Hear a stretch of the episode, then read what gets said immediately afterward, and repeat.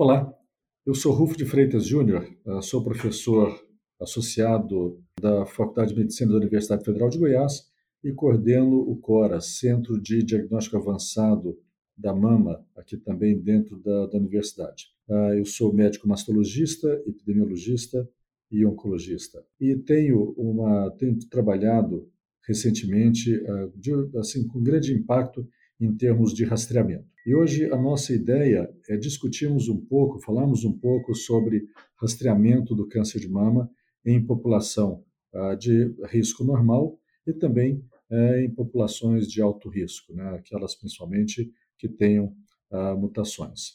Bom, vamos então trabalhar ah, com a população, o rastreamento em população de risco normal. Nós temos duas formas de rastreamento, uma é o populacional, uh, onde existe todo um programa do governo uh, em que é colocado, uh, as pacientes são chamadas em uma determinada faixa etária e elas devem fazer né, esse rastreamento, que é mais conhecido, o rastreamento mamográfico, é aquele que de fato mostrou que tem redução de mortalidade por câncer de mama.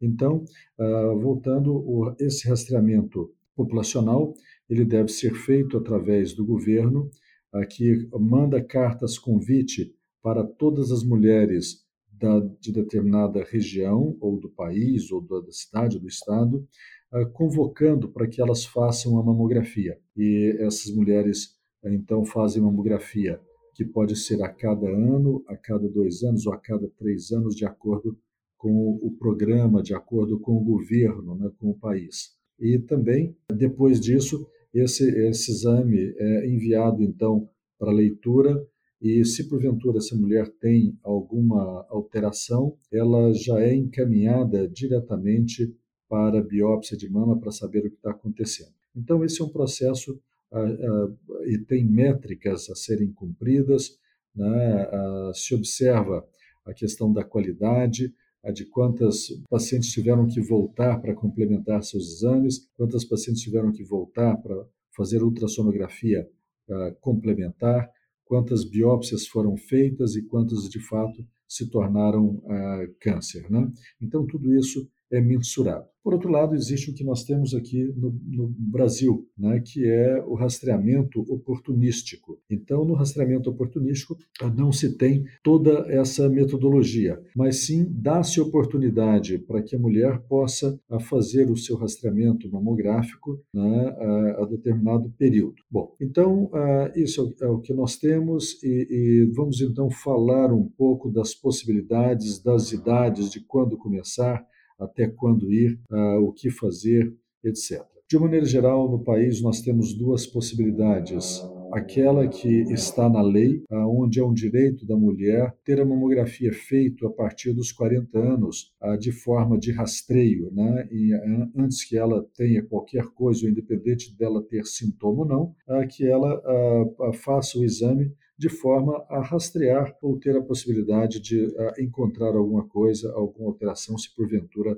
essa alteração existir. A vasta maioria dos pacientes não tem nenhuma alteração, ou das mulheres não pacientes, né, ah, não tem nenhuma alteração, então fica fácil. E uh, no Brasil, então, essa mulher tem o direito de começar aos 40 anos fazendo a sua mamografia. Por outro lado, essa mamografia ela deve ser feita de acordo com as bases da Sociedade Brasileira de Mastologia, da, da, da FEBRASGO, ou seja, a Federação das Sociedades eh, de Ginecologia e Obstetrícia, e também do Colégio Brasileiro de Radiologia. A mulher deve começar esse, conforme está na lei, iniciar a sua mamografia aos 40 40 anos. Ela deve ser feita de forma anual até os 75 anos. E se porventura essa mulher tiver uma boa qualidade de vida, ela estiver sem comorbidades importantes, com expectativa de vida né, de 10 anos ou mais, ah, então ela continua fazendo a mamografia, passando dos 75 enquanto tiver uma expectativa de vida aí de pelo menos 7 a 10 anos. E aí ah, vai, né?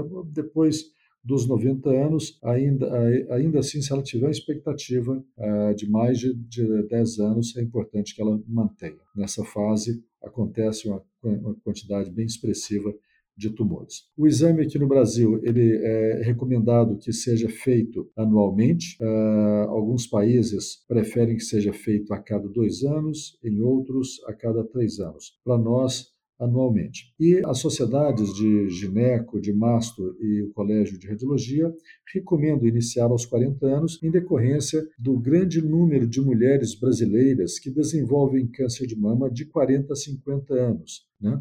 Então, para se ter uma ideia, a, a, a, hoje a, maior prevalência por década de vida de câncer de mama em mulheres brasileiras é de 40 a 50 anos. Há uma década atrás, a maior prevalência era de 50 a 59 anos, mas na década atual é de 40 a 49 anos. Isso está relacionado a vários fatores de risco, né, e principalmente agora a questão de maior estresse, a questão de bebida alcoólica, de ingestão de bebida alcoólica, de alimentação e principalmente né, pelo uso de terapia uh, hormonal que tem sido utilizada uh, para as mulheres para que possa ter uma melhor qualidade de vida aí a partir dos 40 anos. Então, tudo isso tem levado né, a, um, a, um, incremento desse eh, do risco de câncer de mama nessa faixa etária e daí é importante que a mamografia seja feita nessa faixa etária. Para mulheres que têm mama densas, principalmente as, essas mais jovens, acaba sendo o ultrassom um exame que deve ser utilizado na complementação da mamografia. É importante porque muitas vezes a mama densa, uma mama jovem, ela impede que nós possamos fazer uma leitura adequada. E daí então o exame de ultrassonografia ah, entra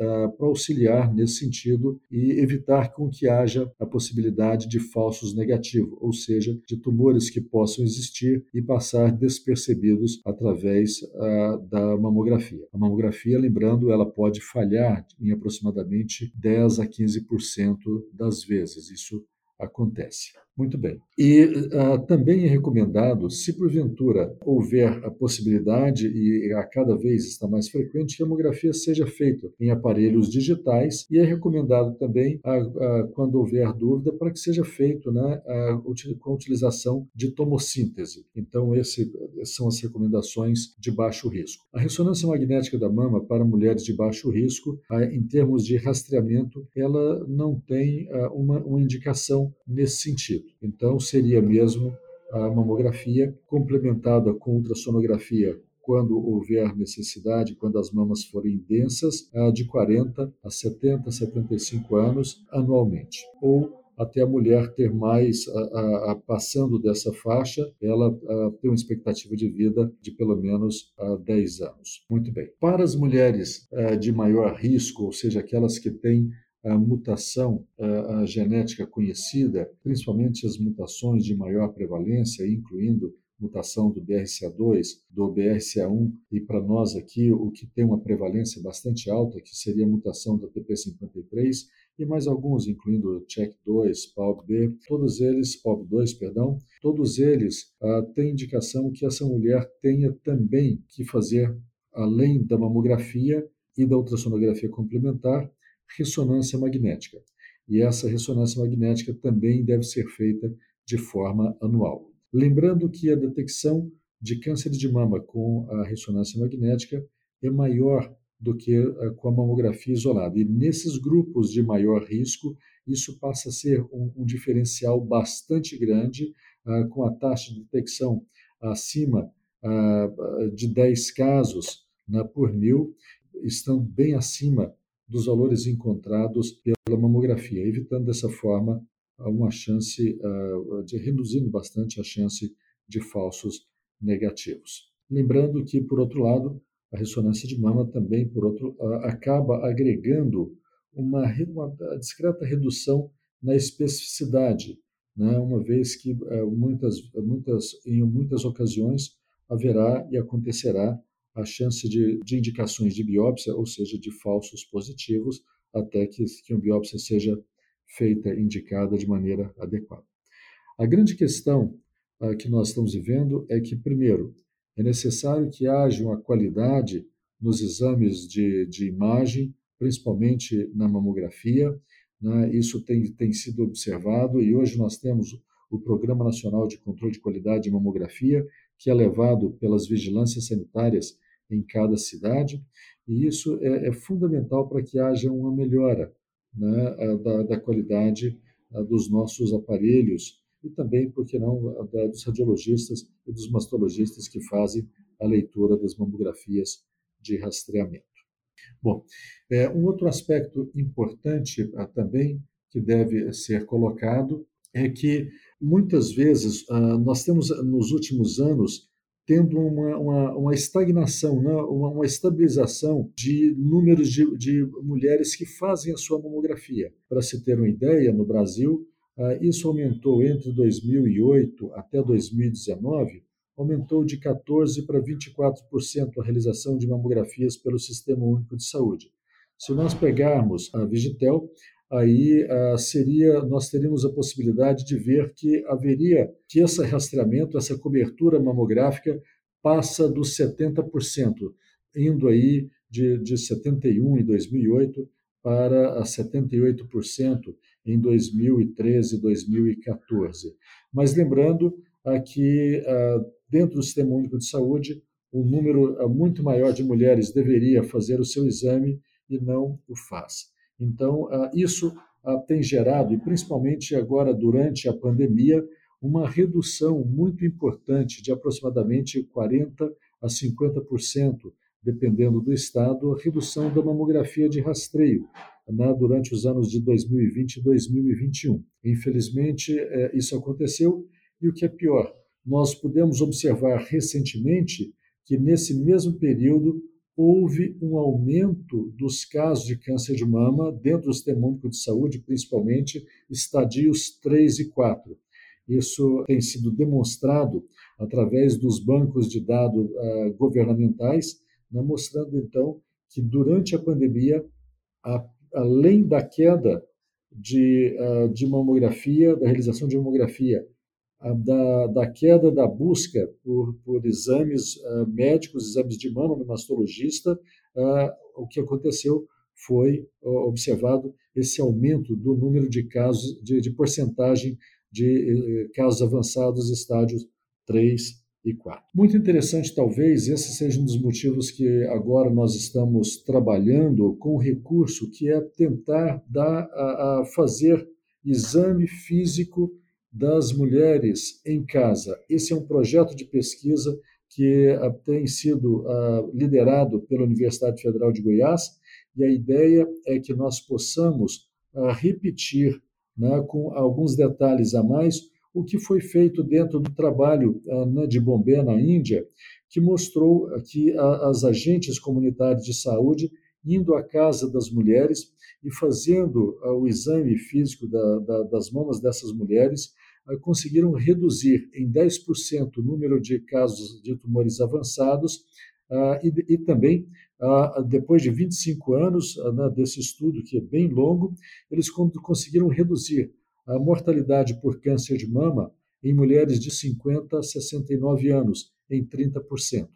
Então, a ideia é que nós possamos também utilizar esse programa que está sendo conduzido na cidade de Itaberaí, com o governo local e com apoio né, do, do Ministério Público Estadual, que nós possamos trabalhar como um piloto, depois ah, ah, dando certo, favorecendo em um estudo randomizado para quatro, quatro outras cidades da, do país, e depois, então, dando certo, oferecendo né, como, como sendo uma forma a mais para o Ministério de Saúde, que poderá, então, mudar a sua possibilidade. Por fim, algumas coisas importantes que nós temos que dizer é que, se nós considerarmos o que é dito, e aí uh, vocês podem ter uh, ouvido da questão do Ministério da Saúde, do INCA, que o rastreamento deve ser após os 50 anos.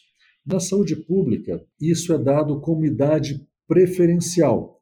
Então, dentro do Sistema Único de Saúde, a idade preferencial para a realização da mamografia é após os 50 anos.